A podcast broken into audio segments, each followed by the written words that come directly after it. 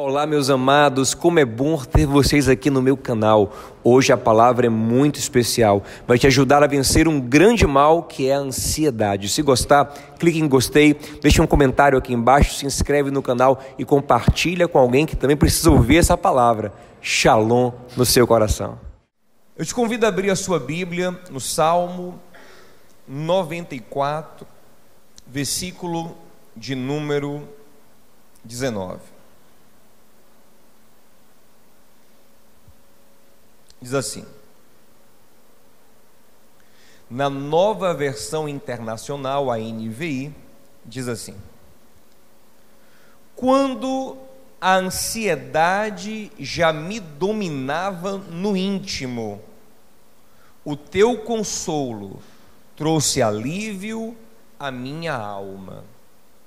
Em outra versão, diz: Quando os muitos cuidados se multiplicavam no meu coração, as tuas consolações recreiam a minha alma, aliviam a minha alma, dão prazer à minha alma. A versão da NVI usa a expressão ansiedade, quando a ansiedade já me dominava no íntimo. O teu consolo trouxe alívio à minha alma. Eu vinha conversando com a pastora Tainã no caminho, que existem alguns temas que Deus te faz refletir mais durante a vida e você se torna cada vez mais competente naquele tema. E sem perder a humildade, mas afirmar o que se é, sem se exaltar, mas apenas reconhecendo o que Deus te deu, eu acredito que não estarei ferindo a humildade mas eu acredito que Deus tem me feito competente nesse tema, o tema da ansiedade. E vira e mexe, Deus traz ele ao meu coração, porque eu observo que esse é um problema muito comum, tem muita gente sofrendo por causa da ansiedade. É um tema que temos que trabalhar e aprofundar e esmiuçar o máximo possível para que haja cura, para que haja libertação. E o nosso país, segundo a Organização Mundial de Saúde, é o país que percentualmente mais tem sofrido com ansiedade. Somos um país de ansiosos. 9,3% dos brasileiros têm transtornos de ansiedade, que é aquela ansiedade incapacitante que torna a pessoa inábil para a vida, de tão ansiosa que ela é. Não consegue trabalhar direito, não consegue produzir, nem se relacionar, de tão ansiosa que ela é. Isso é quem tem transtorno. Se formos mapear quem sofre com ansiedade, eu acho que esse índice ia passar dos 70%. Pelo menos é o que eu tenho percebido nas conversas que eu tenho tido. Muita gente sofrendo com ansiedade em maior ou menor nível. O que também chama a atenção, amados, é que Jesus gastou boa parte do seu principal sermão, o Sermão do Monte, para tratar de ansiedade. No âmago do Sermão do, do Monte, que é a essência do Evangelho, a essência da doutrina de Cristo, ele trata e esmiuça a ansiedade. Nós vamos ver isso aqui. Então hoje vamos tentar tratar esse mal com base nos princípios ensinados por Jesus, o médico dos médicos. Ansiedade é um mal, como o salmista disse aqui no texto que nós lemos, que domina o coração. Vocês leram? Quando a ansiedade já dominava o meu íntimo. Ansiedade, ela é dominadora, ela se assenhora das nossas emoções e nós não temos que ter outro Senhor senão o nosso Deus. Por isso que a ansiedade é tão combatida, porque Deus sabe que ela se assenhora de nós, nos escraviza e nos faz fazer coisas que muitas vezes contrariam a santa, a boa vontade do Senhor. Lembremos que Jesus, em Mateus capítulo 11, nos fez um convite: venham para mim todos os que estão sobrecarregados e eu vos aliviarei. Vocês vão aprender de mim e vão, por fim, encontrar descanso para as vossas almas. Então é nesse convite que eu quero caminhar com vocês hoje. A vida moderna tem piorado a questão da ansiedade no mundo. As pesquisas mostram isso. Cada vez tem mais gente ansiosa, cada vez tem mais gente com transtornos de ansiedade. Por um fator muito simples, porque a vida moderna tem mais ansiedade? Porque o pensamento está acelerando. E com o pensamento acelerado, a ansiedade aumenta. Um exemplo que eu gosto de dar é o exemplo dos telefones. Se você é, pegou, creio que a maioria pegou, a não sei, os babies, Gustavinho, Marquinhos talvez não pegaram, não sei, mas os mais antigos um pouquinho devem ter pegado aquele telefone discado, lembra dele? Você colocava o dedinho, até o Guga pegou, Guga? Que foi? Ah, pegou não, né? Ah, tá bom, então me senti velho agora. Você bota, botava o dedo no buraquinho e fazia o quê? Trrr, e outro número, trrr, e outro número, trrr. Se você errasse um, você voltava tudo. De novo, trrr, trrr, trrr. depois demoravam cinco segundos para começar a chamar. Pã, né? Bem lento. Pã. E metade das ligações caía, né? Lá. Trrr e ninguém perdia a paciência. Hoje, se o seu smartphone travar 3 segundos, sua vontade é jogar ele no chão. O pensamento acelerou, a ansiedade aumentou. As nossas crianças são muito mais ansiosas do que as crianças de décadas passadas, porque o pensamento acelerou, é muito mais informação, é muito mais coisa, é muito rápido. Uma criança de 9 anos hoje recebe mais informação do que um adulto recebia em toda a sua vida na Idade Média. Pensa comigo.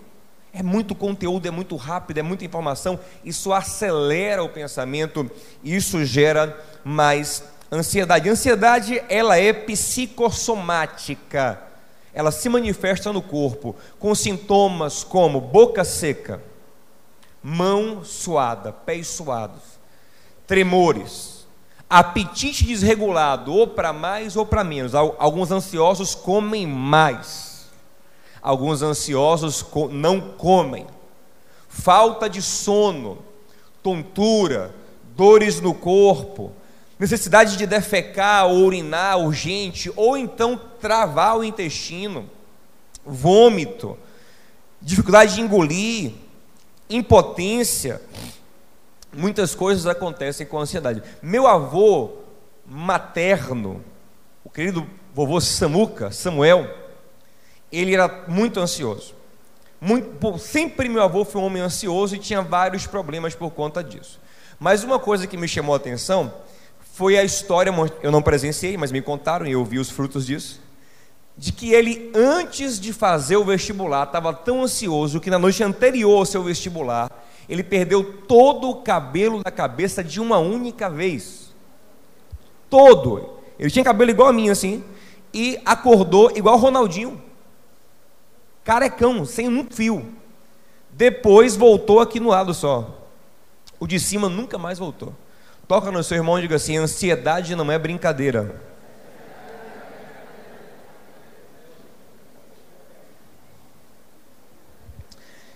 Deus quer nos libertar desse mal chamado ansiedade, e eu quero te dar aqui alguns princípios da palavra do Senhor para a nossa cura, para a nossa libertação. Primeiro princípio está baseado em Provérbios capítulo 12, versículo 25, que diz assim: O coração ansioso deprime o homem mas uma boa palavra o anima. Está na tela, olha aí. A ansiedade no coração abate o homem, mas uma boa palavra o alegra. O que significa isso? Que a ansiedade ela varia para mais ou para menos, dependendo de que informação entra em nossa cabeça, de que tipo de conteúdo entra em nosso coração. Tem conteúdos que te deixam mais ansioso, e tem coisas que aliviam a ansiedade no seu coração. Então aí, Salomão está dizendo que para curar a ansiedade precisamos de uma boa palavra. Se você só anda ouvindo ansiosos, a tendência é você ficar ansioso. Se você só anda vendo coisas que geram ansiedade, como por exemplo propagandas comerciais, só gera ansiedade, né? Seriados só gera ansiedade. A sua alma tende a ficar uma alma ansiosa.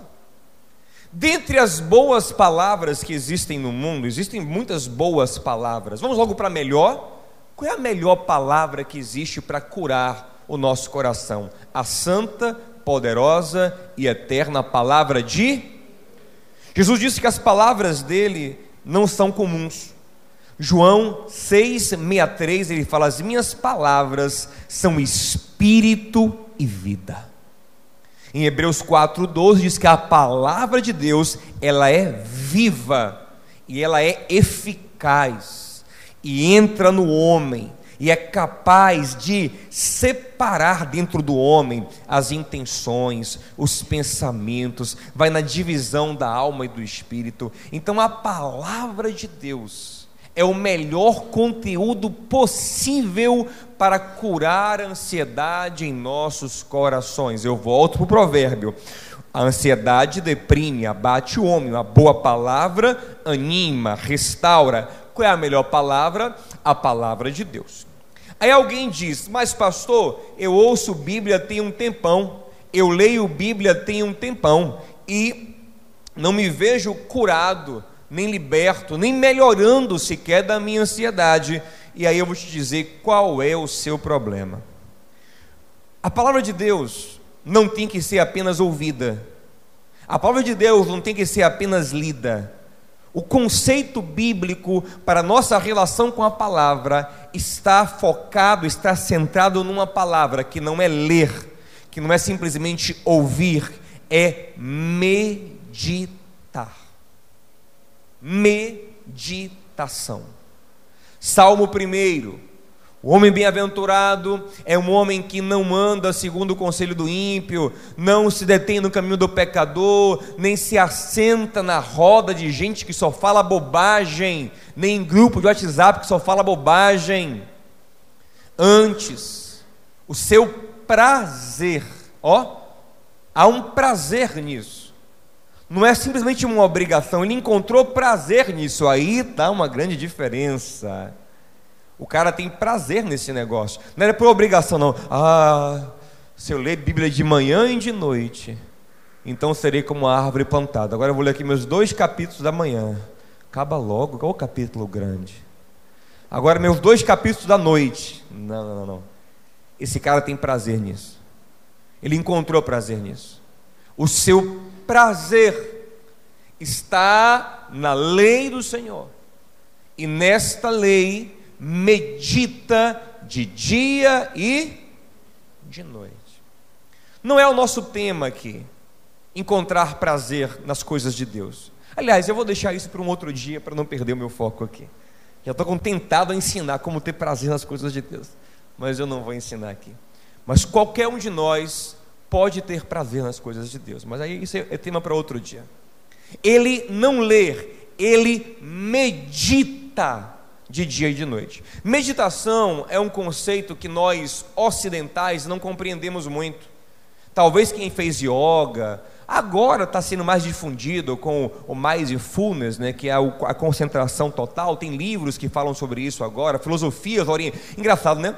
Aí o palestrante, palestra com Shigiri Harashura, palestra com Kori Hamhanhar. Quanto é a palestra? Mil reais. É? Sobre o que ele vai falar? Sobre meditação, concentração. Meu amado, Jesus já falava isso há milhares de anos. A palavra já nos ensina de graça isso há milhares de anos. Mas o mundo não sabe, né? Então, agora, recentemente, os ocidentais estão aprendendo, estão buscando essa questão da meditação. Meditar não é apenas ler, meditar é refletir numa concentração profunda. Meditar requer silêncio, concentração, foco. No budismo, manda você esvaziar a mente antes de meditar. Orientais sabem muito mais isso, por isso, até é um dos motivos que lá eles são menos ansiosos do que no Ocidente. Meditar requer concentração. Há quem leia a Bíblia para cumprir tabela, há quem leia a Bíblia para bater meta. Eu tenho que ler a Bíblia todo em um ano. Não. Às vezes, eu sou contra isso, totalmente contra. Esses planos de leitura bíblica que te obriga a ler um capítulo. Uh, uh, uh, Porque tem dias que o Espírito Santo te conduzirá a ficar num único versículo. Você ficará ali pensando, meu Deus, o que é isso? Uau! E Deus falará trocentas coisas ao seu coração num único versículo. Nós somos comparados por Deus na Bíblia a ovelhas. Ovelhas são animais ruminantes. Os animais puros de Levítico são todos animais ruminantes. O que significa ser ruminante? É aquele animal que pega a comida, joga para dentro do estômago, traz de volta para a boca, mastiga um pouco mais, e joga de volta para o estômago, e joga de volta para a boca, até ele digerir aquilo ali, é um tempão. Nós somos seres ruminantes no mundo espiritual. Você ouviu algo que te edificou? Leu algo que te abençoou? Pense sobre isso, medite, reflita, questione, faça perguntas. Não sei se aqui tem algum concurseiro Vou dar uma dica para quem, quem, quiser ser concurseiro. Pastor, você passou em que concurso? Eu sempre fui bom de estudar e de, de fazer provas. Só fiz um concurso na minha vida. Passei, mas não fui chamado. Mas observe, eu concorri com pessoas que estudaram por anos, eu sei. Eu estudei um mês e sete dias. Estudei assim, do jeito que dava, minhas, minhas madrugadas eu estudava. E fiquei muito bem colocado, mas foi o concurso do TRF, né? Mas chamaram poucas pessoas, mas eu fiquei lá em 75, para quem estudou, estudou, de mais de 5 mil pessoas, para quem estudou um mês e meio, quando dava para estudar. Então, todo mundo que estuda para concurso sabe uma coisa: o segredo não é ler uma apostila. Muitos leem apostila. Há quem lê em módulo. O segredo não é, não é assistir uma aula, muitos assistem a aula. O segredo do concurso está em fazer questões resolver questões. Por quê? Porque resolver questão às vezes trata de um tópico só, mas te força a pensar sobre aquilo. Te força a refletir sobre aquilo.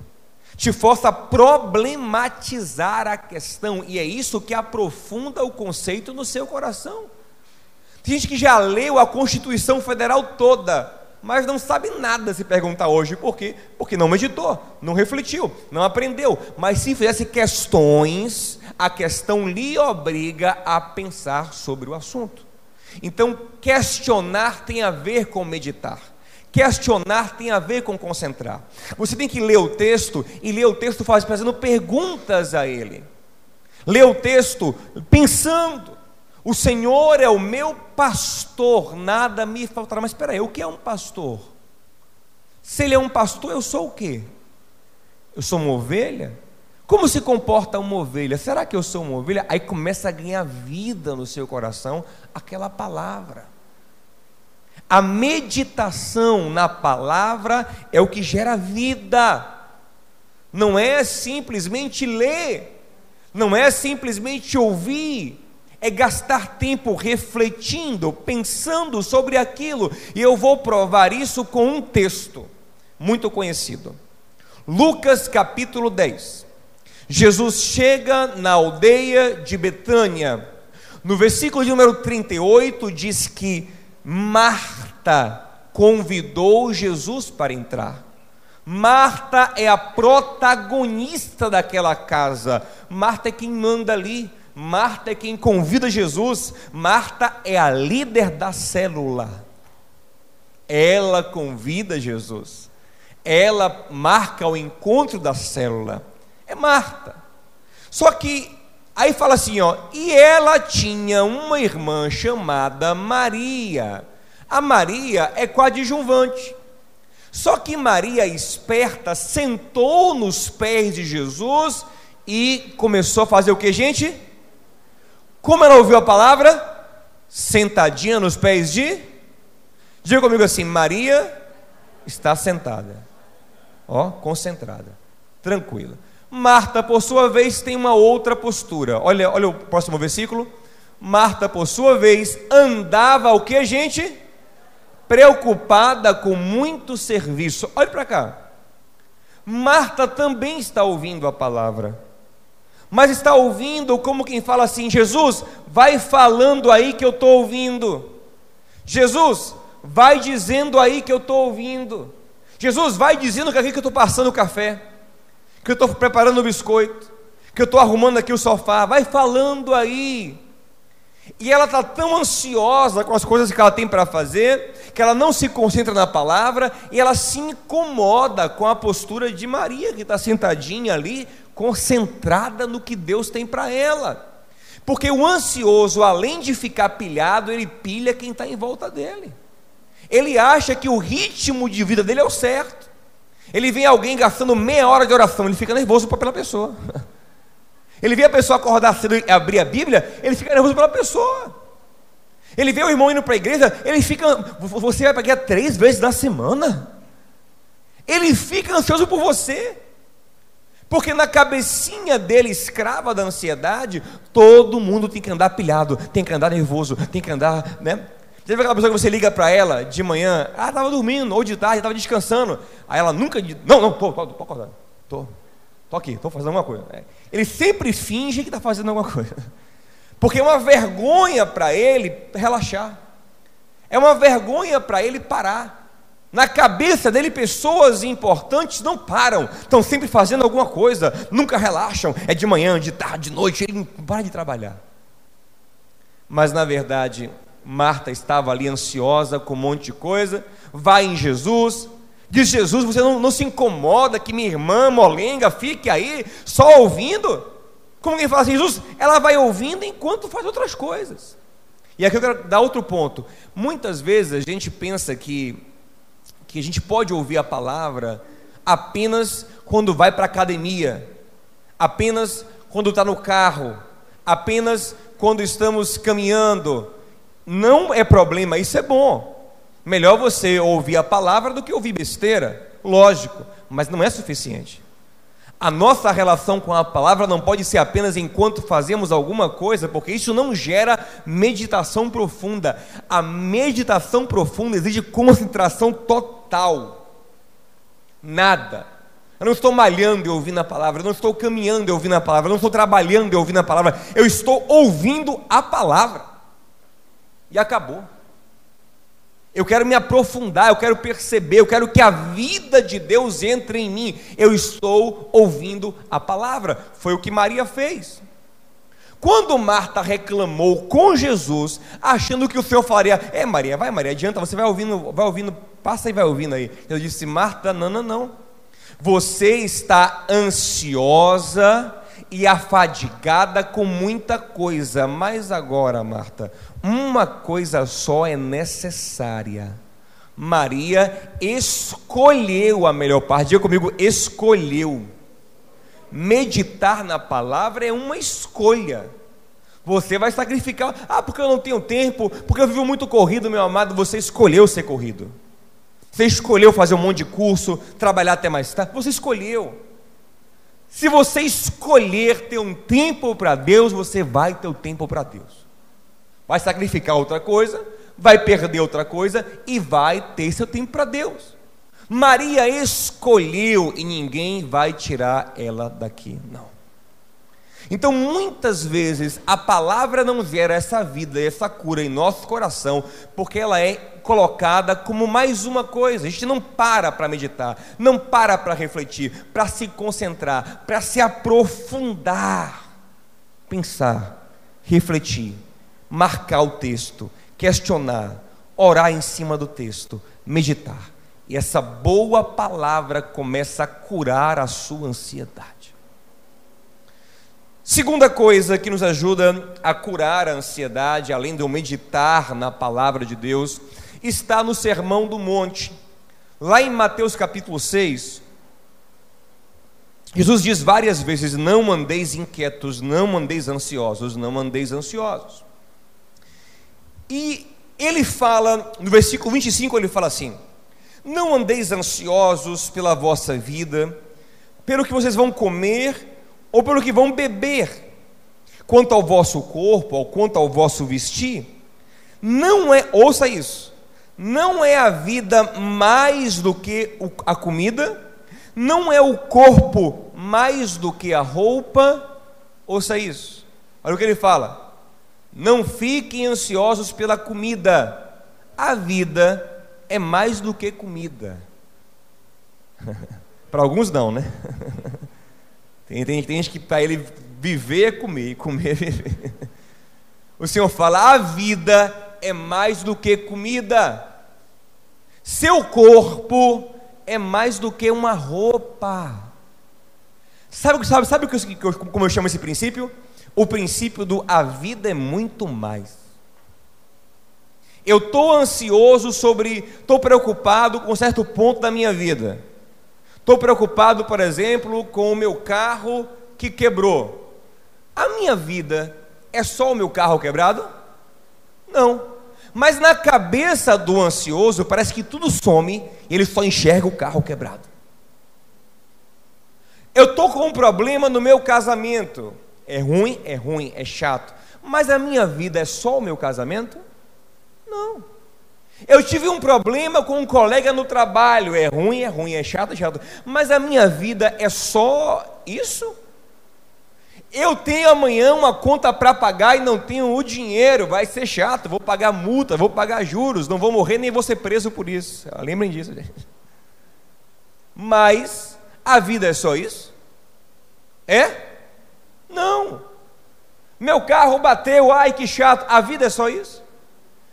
Não importa qual seja o seu problema, a vida é muito mais.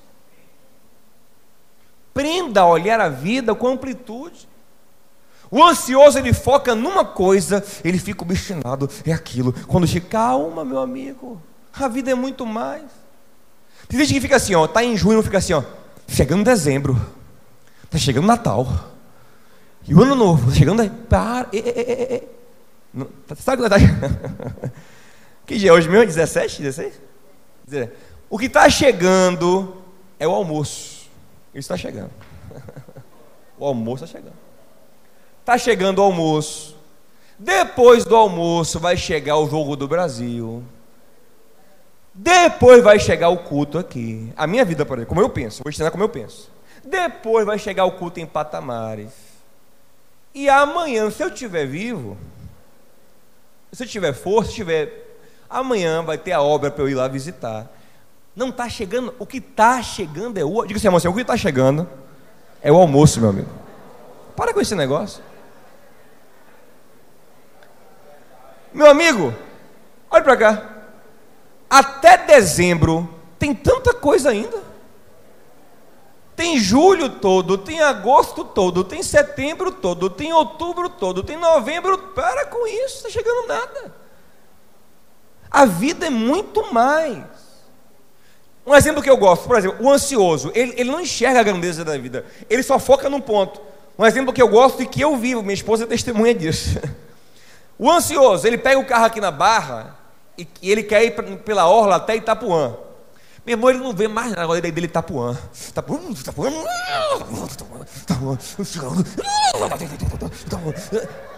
Ele vai numa pilha, meu amado freando, cortando sinal. Mas tem gente que é louco no trânsito, eu não entendo. O cara sai cortando. No final, ele ganhou três minutos. O que, é que ele quer na vida, irmão? Eu não entendo essa pessoa. Cortando, para ganhar três minutos. É três minutos. Muito bem. Observe. Como eu faço. Minha esposa está de prova. Sai daqui da barra, toda vez eu falo, rapaz, ficou bonito o calçadão. É, isso aqui foi bom que a Semineto fez, não foi? Muito bom, olha para aqui. Olha, fechou esse restaurante toda vez. Olha a Ondina aqui, ó. Mas esse, esse hotel faliu, rapaz, para que coisa. E aqui? Aí eu vou. É assim, é? Ana? Toda vez. Aí eu chego no Rio Vermelho, rapaz, esse campinho aqui do Rio Vermelho é muito bom, de grama sintética. E a bola, por que saiu daqui a bola de neve? Era para ficar aqui a bola de neve, a minha opinião, né? Não sei os irmãos lá. Era para ficar aqui cheio de jovem aqui, eu falo, né? Para ficar aqui a bola de neve, rapaz, cheio de jovem aqui. Aí eu falo, aí eu vou indo. Aí daqui a pouco, meu, chegou Maralina, meu pai, rapaz, meu pai não para de construir essa igreja. Eita, meu pai, que benção e tal. Aí, eu, aí chega a perinha, essa perinha não tá, tá boa, não, não, a perinha, a perinha tá ruim agora. Essa perinha não tá muito boa, não. Aí passa, eu falo, aí pai Costa Azul, pô, não, não, aqui tinha um restaurante bom, Cantina Costilha, muito bom, que a gente foi uma vez, lembra? Fechou aqui também. Aí eu vou indo, tá, aí pá, e for, quando menos oh, chegou, tô em Itapuã. Eu vou vivendo. Eu vou vivendo a minha vida. A vida é muito mais do que um destino, ela é um caminho. Ela é um processo. Ela é um dia a dia.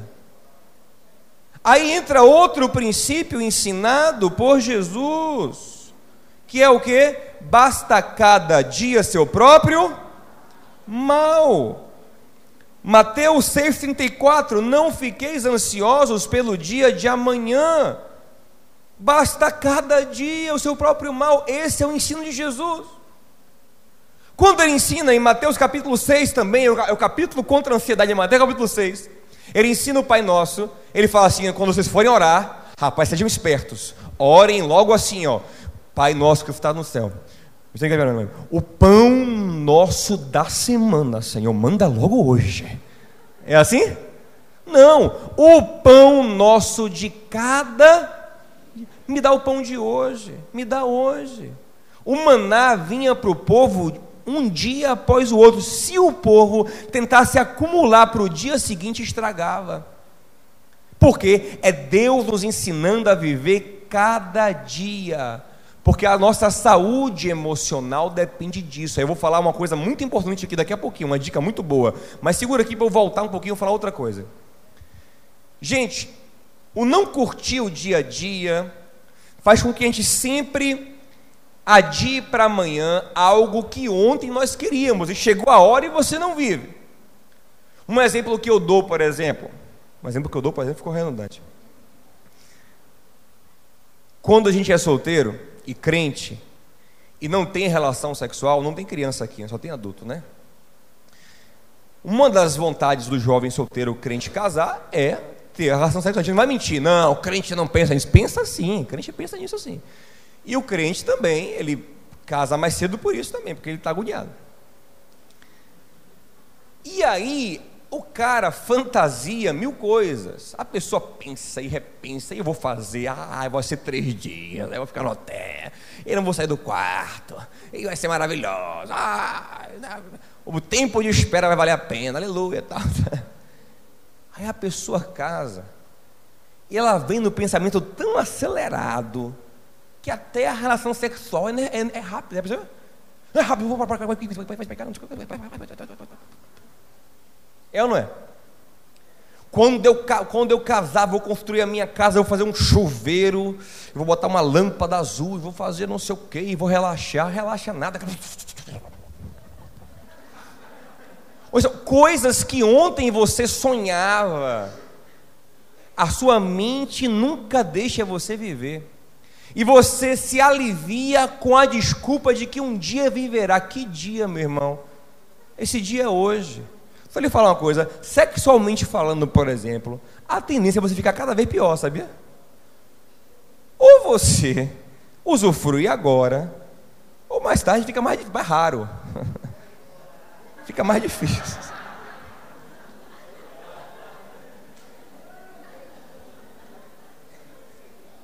A hora de viver hoje. Aquela viagem dos sonhos, ó, se você não tiver dinheiro para fazer, não faça irresponsabilidade. Mas se você tem o recurso, mas ficar adiando, porque não, meu amado, faça, viva. Como Horácio disse, foi distorcido, infelizmente, que é o carpe diem, colha seu dia, viva o seu dia. Experimente. Se permita colher o que Deus está permitindo que você colha. A vida vai passar. Mas vamos lá. Esse ensino bíblico de viver o dia, ele é muito precioso. Eu vejo a igreja primitiva, por exemplo, lá em Atos capítulo 2. Ah, era uma igreja poderosa, era uma igreja cheia de Deus, era, mas não era uma igreja ansiosa. Você não vê hora nenhuma eles se preocuparam assim, ó, vamos avançar, vamos conquistar, vamos abrir mil células, abrir mil... Não. A descrição da igreja é de um povo que curte cada dia. É assim, ó, Atos 2,46. Olha como é. E todos os dias partiam o pão de casa em casa, ó, unânimes no templo e na casa, partindo o pão, comendo e com alegria e singeleza e suavidade de coração. Olha aí. Todo dia comiam juntos, louvavam juntos, oravam juntos, de, todo dia. E Deus ia acrescentando os que vão sendo salvos. Sabe por que eu falando isso?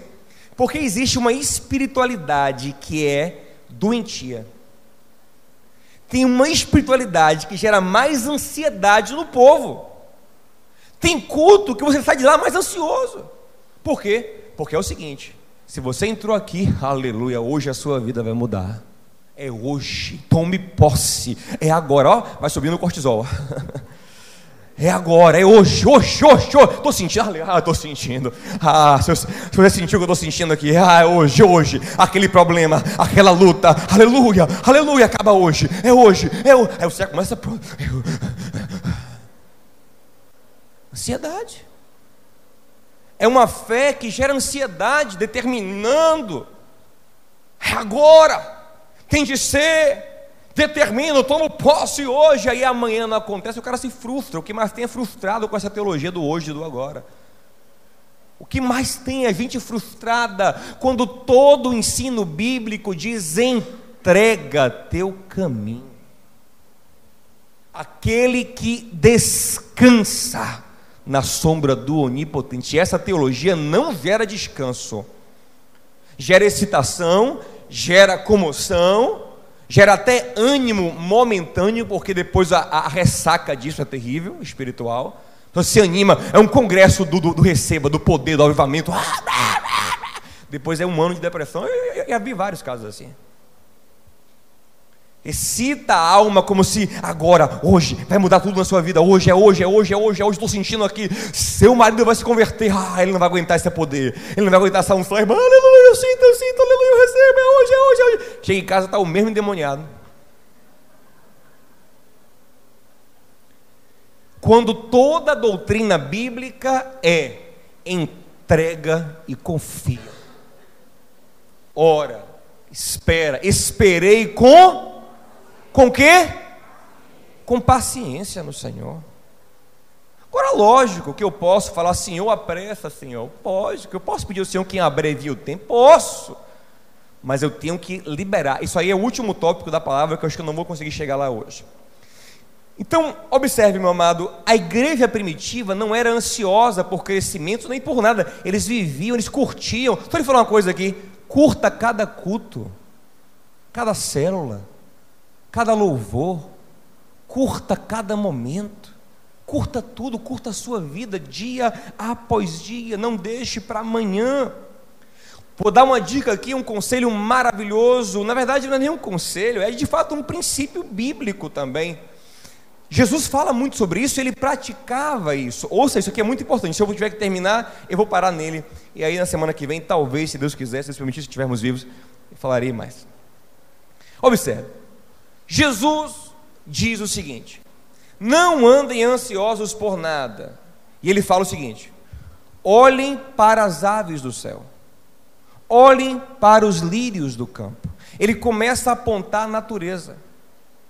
O próprio Jesus, sempre que era pressionado, se saía do centro urbano, ia para a beira do mar, ia para dentro do mar, ia para cima do monte, ia para um jardim em Jerusalém, no monte chamado Getsemane. Ele foi várias vezes lá, ele costumava ir ali. Ele se refugiava na natureza. Deixa eu falar uma coisa. A vida urbana funciona numa dinâmica antinatural. E isso nos dá mais ansiedade a velocidade da internet, dos carros, da, das coisas eletrônicas, elas confundem a nossa psique. atrapalham o nosso organismo. Nós queremos começar a pensar como a máquina pensa, a correr como o carro corre, e aquilo vai atrapalhando tudo. Já percebeu que você está andando no carro a 70, 80 e está achando que está devagar? Para o referencial que está parado, o carro passou voando. Para você está tá, tá lento, você, tá, você tem que acelerar mais, tem que acelerar mais. Então, essa, esse mecanismo urbano, ele não é saudável. Então, o que todos nós precisamos, mais contato com a natureza. Deus nos fez para viver em contato com a natureza, por quê? Porque ela equilibra a nossa psique, o ritmo da natureza, a rotação da terra, o ritmo de um dia, o ciclo que se renova, o pôr do sol, o nascer. Tem gente que está tão enfurnado que não vê sol nascer, não vê sol se pôr, não vê nada. O que vê é computador, é escritório, é papel, é carro, é engarrafamento, é trânsito, é, é WhatsApp, é internet, é Instagram. Isso te coloca num ritmo alucinante. Eu não sei quem já foi tirar umas férias na praia, umas férias no campo. E nos primeiros dias você achou aquilo insuportável, porque você estava tão agoniado que você não conseguia curtir aquilo. Não pegava a internet, ficava, você passou metade do dia assim, tentando pegar a internet. Você tinha um mar lindo ali. Tinha um campo, uma montanha, mas não tinha Instagram. Você estava, meu Deus, não não tenho Instagram. Entendeu? Aí depois de dois, três dias, você vai relaxando. Você vai, aí você não quer mais sair dali. Porque a sua alma agora vai entrando num ritmo natural. Por exemplo, o que eu mais, go o que eu mais gostei quando eu fui, quando eu mais gosto, acho que eu estou lá todo dia, o que eu mais gosto quando eu vou lá. o que eu mais gostei quando eu fui em Nova York, lá em Manhattan, foi o Central Park. Por quê? Porque aquilo ali é muito simbólico. A cidade precisa daquilo ali para a sua saúde mental. No, Manhattan é uma loucura de prédio, comércio, de agitação, de teatro. Mas para o nova-iorquino, para o cara de Manhattan ter paz, tem que ter no meio da cidade um baita parque verde. Para quê? Para conectar de novo com a natureza. Porque fosse só prédio, aquilo ali ia ser uma loucura. Então você vai para o meio da, da cidade e relaxa e se conecta, desacelera, é essencial. Ouça uma coisa: uma universidade chamada, eu posso pronunciar errado aqui, me perdoe, mas parece que é Exeter, na Inglaterra, fez uma pesquisa muito profunda agora. Inclusive está no site do G1 essa pesquisa, saiu ano passado no site do G1. Não vejam agora, vejam depois. Sobre como o contato com a natureza é fundamental para a nossa saúde mental. Aí dá vários exemplos. Agora, ouça aqui, ó. isso aqui eu fiquei arrepiado quando eu estava meditando sobre isso. Ouça aqui. Eles disseram que dentre tudo que existe na natureza, a coisa que mais equilibra a alma humana e ajuda a aliviar o estresse é observar as aves. É olhar aves. Aí ele explica por vários motivos lá, tem vários. Isso virou, virou até um verbo americano chamado passarinhar Algumas escolas estão colocando no currículo escolar que as crianças devem passarinhar para acalmar, ajuda um monte de coisa na mente da pessoa. O passarinhar, ou ficar olhando nas aves. Gente, Jesus, há dois mil anos, o primeiro exemplo que ele dá contra a ansiedade é olhai as aves. Não, você pode glorificar o nome do Senhor por isso, meu amado.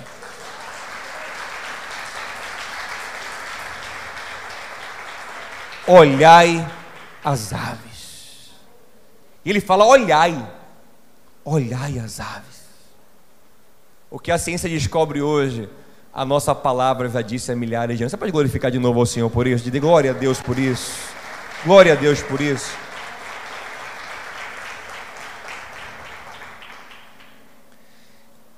Eu vou encerrar. Deixa eu dar só o último ponto aqui. E vou encerrar. Esse tema é um tema muito grande, é um tema que requer muito aprofundamento. Mas vamos fazer uma recapitulação rápida aqui. Primeiro, vencer a ansiedade, nós temos alguns remédios. Primeiro, meditação numa boa palavra. O que é boa palavra? Qual é a melhor de todas? Palavra de Deus. Pastor, se eu assistir um, um bom TED Talk, isso pode me ajudar? Pode, talvez sim, talvez não, não sei. Se eu assistir um filme bem relaxante, pode ajudar? Talvez sim, talvez não. Eu sei que tem muita coisa que se você ouvir vai piorar. Tem muita gente com quem você conversa que vai piorar o seu coração. Então cuidado. Segunda coisa, ver a grandeza da vida. A vida é muito mais do que o seu problema. Viver cada dia, se relacionar com a natureza. Mas sem dúvidas, nada é mais poderoso do que isso aqui. Ouça aqui. Isso aqui é o, é o grande remédio. Esse aqui seria tipo assim: você está tomando, tomando é, um remedinho anti-inflamatório. Esse aqui é um antibiótico. É aquele que vem mesmo para curar sua dor de garganta. O pancadão mesmo na ansiedade é esse aqui. É a pancadona mesmo. É esse aqui, ó. Filipenses 4, 6. Não andeis ansiosos por coisa, diga comigo assim, coisa alguma. Porque tem gente que acha que existem ansiedades lícitas. Nenhuma ansiedade é lícita. Todas, não, porque não, mas aqui é, é meu filho, aqui é minha filha. Não. Toda ansiedade te atrapalha. E quanto mais importante for o assunto, você tem que estar menos ansioso, sabe por quê? Porque quanto mais ansioso, você mais toma decisões erradas. Quanto mais importante for o assunto, mais tranquilo e dominado você deve estar para decidir bem. Olha para cá, é melhor estar ansioso para tomar um sorvete do que ansioso para ter uma conversa importantíssima com alguém. Porque a ansiedade para tomar o sorvete apenas te levará a tomar um sorvete amado, um sorvete errado, comprar um sorvete ruim no meio do caminho. Mas a ansiedade para conversar com alguém pode te levar a ter uma conversa desastrosa.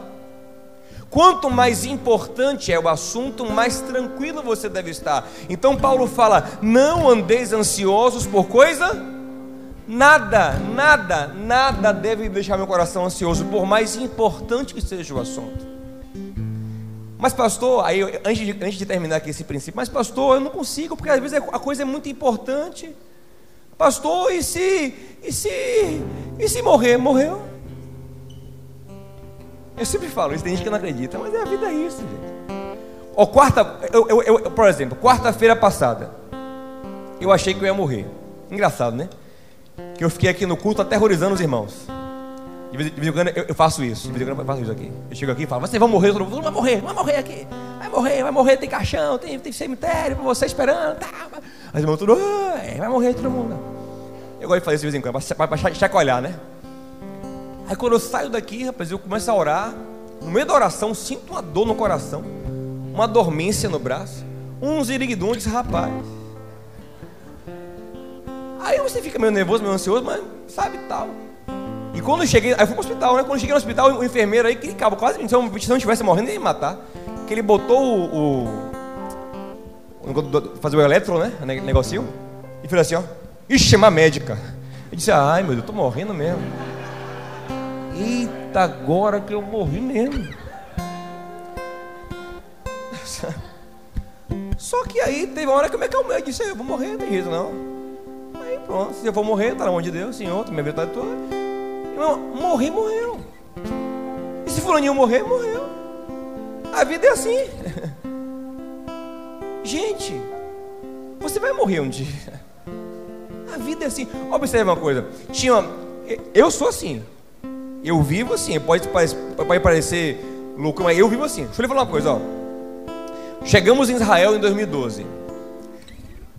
Tomamos um golpe lá eu estava com um grupo de 50 brasileiros. Não era com a minha agência, a minha agência não existe isso. Na época não tinha agência, contratamos uma outra agência e ela nos deu um golpe. E essa agência também deu golpe em mais 50 brasileiros, outro grupo. Chegamos lá. 100 brasileiros desesperados do aeroporto de Tel Aviv, sem hotel, sem nada. Uma loucura lá. E aí, pronto, eu vou tentar resolver.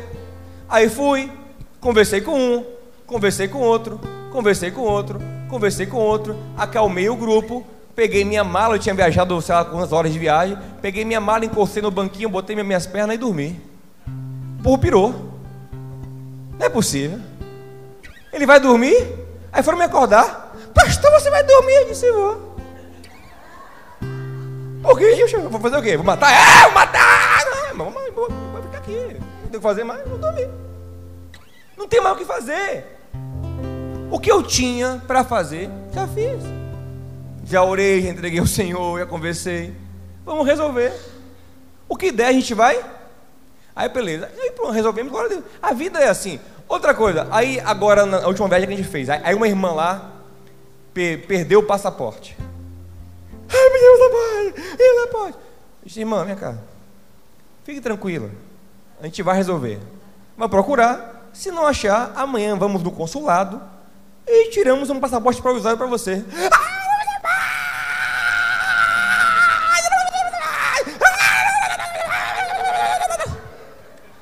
Aí ela começa a tribular o grupo todo.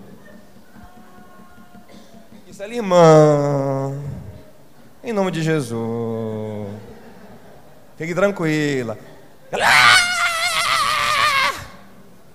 Aí começa a fé, a fé que perturba. Começa as profetizas. Vamos orar! Profetiza, vai, vai aparecer, aleluia, vai aparecer!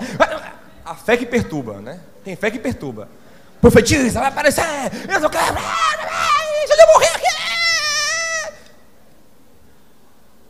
Aí começa a vir os líderes da caravana me, me, me abusar. Aí diz, sabe de uma? Reúne aqui, reúne aqui, reúne aqui, reúne aqui. Aí eu reuni quem estava assim, eu falei sabe de uma? Sabe de uma? É o seguinte, não vou perder, já fiz o que tem para fazer. É o seguinte, vou dizer mais. Se vocês morrerem aqui, eu vou enterrar.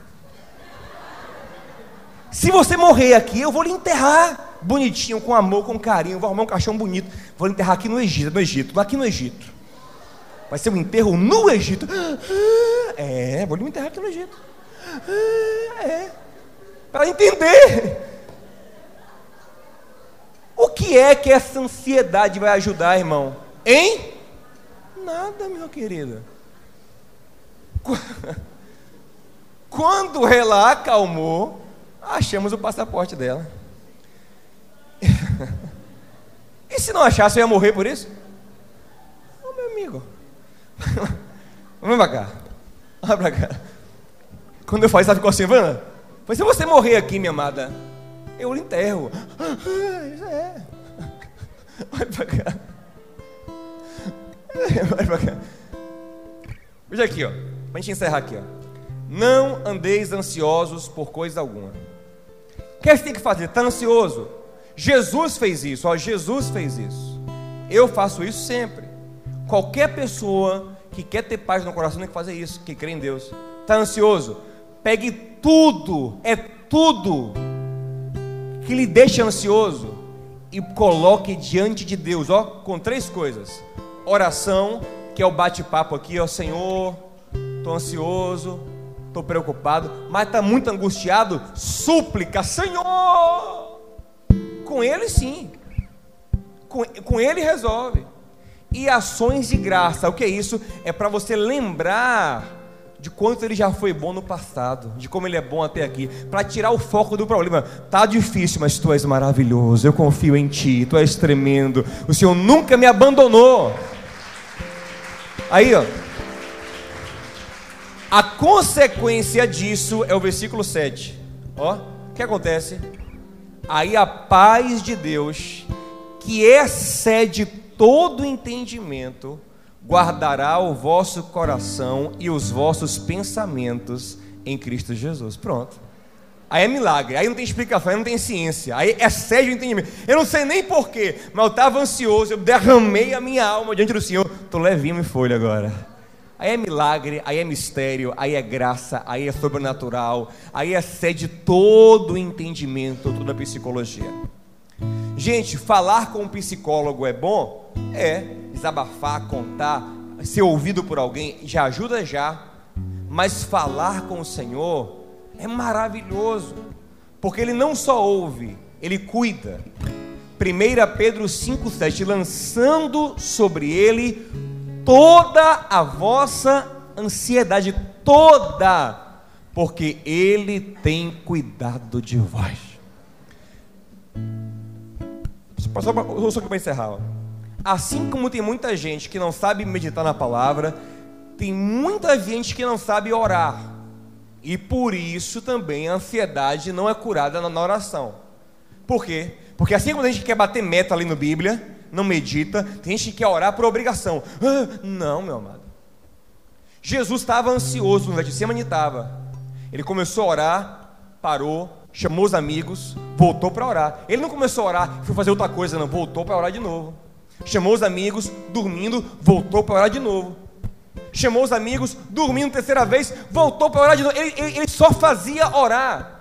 Enquanto a alma não recebesse paz do céu, ele não parou de orar. E o texto fala que orava cada vez mais profundamente. Só saiu dali pleno.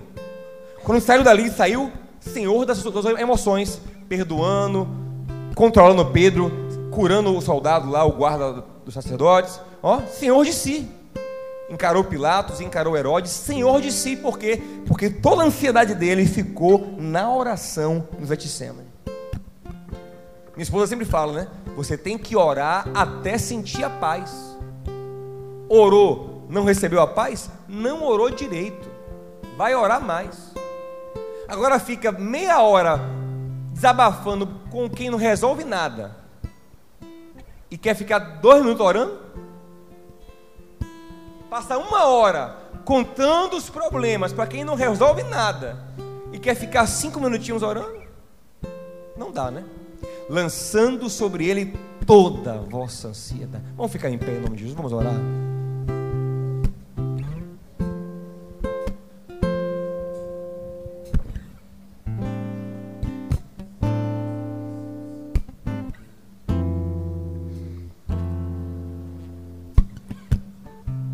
Há uns anos atrás eu fui fazer uma, uma trilha para ver a cachoeira do Buracão lá no. Onde é mesmo? Em Bicoara, Chapada Diamantina.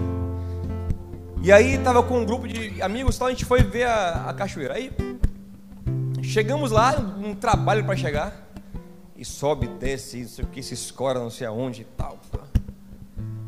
Quando chega lá, que chegou na cachoeira, o irmão olhou assim e disse: Pronto, agora volta, volta, volta, volta.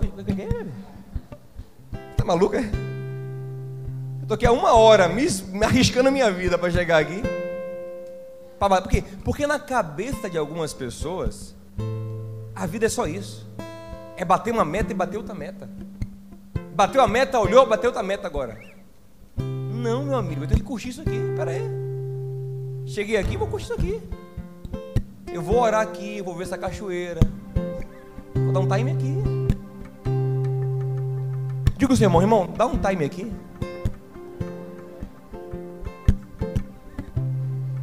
Dá um time aqui quando você for almoçar. Dá um time aqui quando você estiver no carro com sua esposa, com sua. Fiquei feliz que tinha tempo que eu não viajava com minha esposa assim para fazer um trabalho. A gente foi esses dias para a Feira de Santana. Tô gostando, foi amor? Gostou e foi conversando no caminho, almoçamos juntos, no negócio, né? E tal. Ai, conversando, tá, aqui.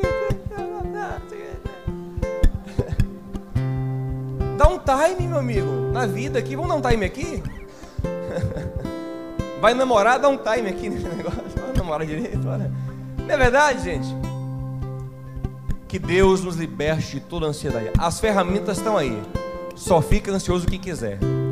Quem aplicar essas ferramentas, eu duvido que fique ansioso. Só fica quem não quiser. Só fica quem não aplicar. Vamos orar? Pai querido e amado, nós não queremos ser escravos da ansiedade. O nosso único Senhor és tu, Pai amado. Só o Senhor reine, só o Senhor domine em nossos corações. Eu peço que o que aprendemos hoje vire prática, vire vida nas nossas vidas. Que nós compreendamos, Senhor, que a tua palavra é a boa palavra que anima, mas ela tem que ser meditada. Temos que gastar tempo refletindo, pensando sobre a tua maravilhosa palavra, verdade e vida para o nosso coração. Pai, nos ensina a enxergar que a vida é muito mais a vida é muito mais do que um problema. Nós temos tanta coisa na vida, tanto, tanta coisa para viver. A vida é muito mais. Pai, nos ensina a viver um dia após o outro, a viver cada dia. Pai, nos ensina a apreciar a natureza. Eu quero aproveitar, Pai, e glorificar o Teu santo nome, porque hoje a Universidade Exeter na Inglaterra, renomada na Inglaterra, anuncia que a melhor coisa para a saúde mental na natureza é observar as aves. E o nosso Senhor já disse há mais de dois mil anos: olhai as aves. Não andeis inquietos, olhai as aves. Tu és maravilhoso, Senhor. Tua palavra é maior do que qualquer ciência. Ela é a ciência das ciências, é a sabedoria dos céus para a nossa vida. Ó oh, Pai, eu te peço que todos os irmãos aqui tenham condição de viajar, de ir para um lugar de campo, de ir para uma praia descansar. Abençoa no Senhor com isso, em nome de Jesus. Pai, ainda te peço mais, que aprendamos a ir no consultório de Jesus, desabafar. O psicólogo dos psicólogos. Abrir o coração com ele, lançar sobre ele toda ansiedade. Porque ele não só ouve, ele cuida, ele trabalha. Como Isaías disse: Não há Deus, nunca ouvi falar de Deus semelhante a ti, que trabalha por aquele que nele espera nos ensina a esperar com paciência. Somos pacientes de Jesus. Ensina a esperar com paciência, Senhor. E a tua paz virá, a tua cura virá, a tua resposta virá. Em nome de Jesus, Pai. Em nome de Jesus. Amém? Diga ao seu irmão assim: você não vai ser dominado pela ansiedade. Amém? Você não vai ser. Não vai, nunca mais, amém? Nunca mais em nome de Jesus.